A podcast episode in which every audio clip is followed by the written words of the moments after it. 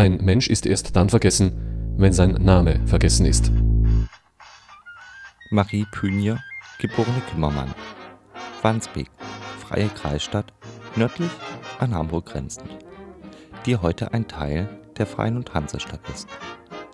Hier wuchs Marie in der Königstraße 94 mitten im Zentrum auf, als Tochter der Inhaber eines Damenkonfektionsgeschäfts.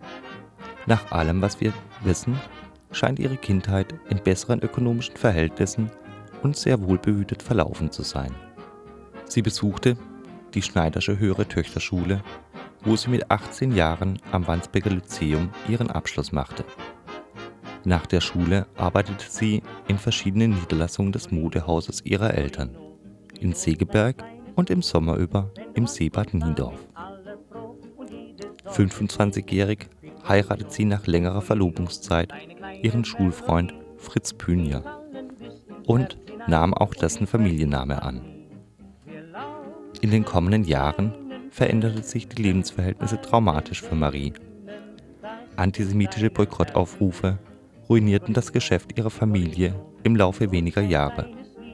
Als sie 34 war, musste die Mutter das Geschäft nach den Plünderungen in der Reichspogromnacht komplett aufgeben. Zehn Jahre nach der Eheschließung war ihr Mann nun beim sogenannten verstärkten Polizeischutz in Polen eingesetzt. Eigentlich bot ihr die im NS-Jargon Mischehe genannte Verbindung bis dahin noch weitgehend Schutz vor der antisemitischen Verfolgung.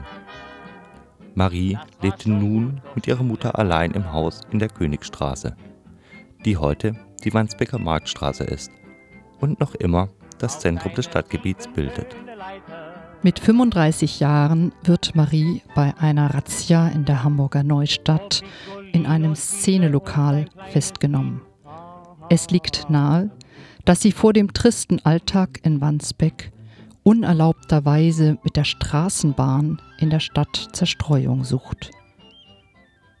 Festgenommen wird Marie am 24. Juli 1940 von der Gestapo und der Kripo Hamburg, genauer vom Kommissariat 23 der sogenannten Sitte, die für Sexualdelikte wie Prostitution und damals auch Rassenschändung und unsittliches Verhalten zuständig ist.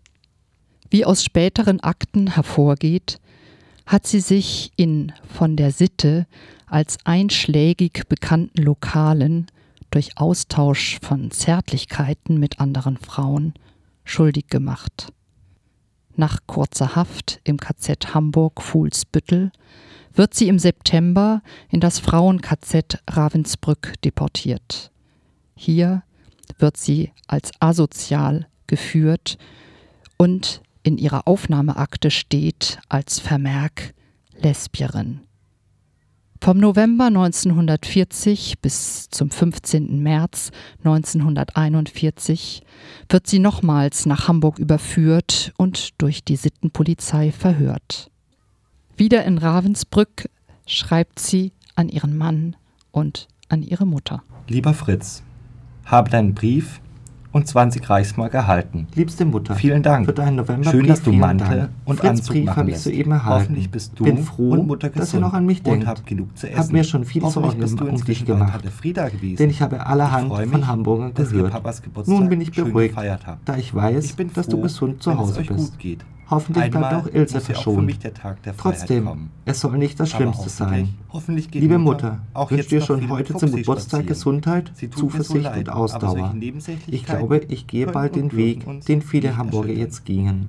Marie hat wohl schon geahnt, was kommt. Sie wird zum Jahreswechsel durch SS-Obersturmbandführer und KZ-Arzt Friedrich Mennecke für die Tötungsaktion 14 F13 ausgesucht.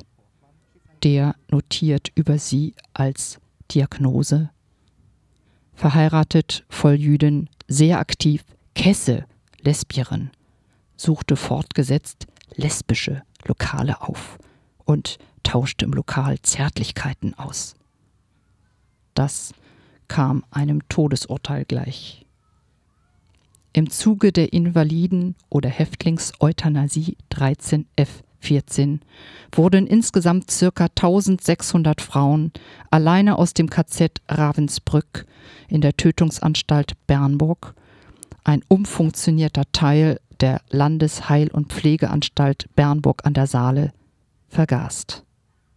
Ihr Mann, der zwischenzeitlich als sogenannter jüdisch Versippter vom Dienst in Polen entlassen worden war, ließ die sterblichen Überreste von Marie noch nach Hamburg kommen und beisetzen.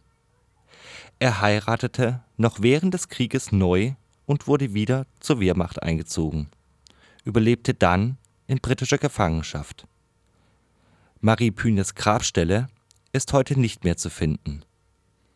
Vor dem Wohnhaus in der Wandsbeker Marktstraße liegt jedoch ein Gedenkstein. Hörstolpersteine.net